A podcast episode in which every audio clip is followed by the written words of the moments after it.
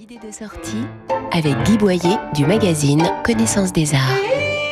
Je dois le confesser, j'allais un peu à reculons à Versailles voir l'exposition Horace Vernet.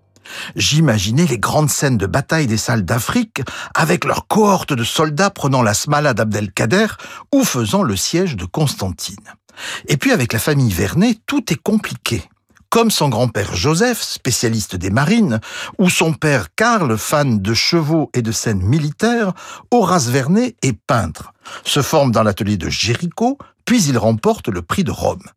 La première surprise de l'exposition est cette reconstitution d'un atelier romantique avec des toiles enlevées décrivant le supplice de Mazepin ou le poète Camouinche dans un naufrage. Le deuxième point fort sont ses impressions d'Orient, comme la chasse au lion ou les lamentations de Jérémie, plus intimes, moins tonitruantes que ses commandes opportunistes pour Charles X ou Louis-Philippe. Bon dessinateur, habile coloriste, portraitiste de talent, apparaît alors un autre Horace Vernet, sensible, émouvant, le choix de le présenter au milieu des immenses compositions murales de Versailles lui donne certes du panache, mais le rend plus officiel, le transforme en symbole du juste milieu.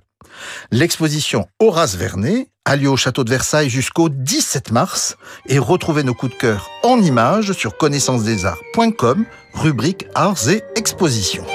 Retrouvez toute l'actualité culturelle dans le magazine Connaissance des Arts, disponible chaque mois.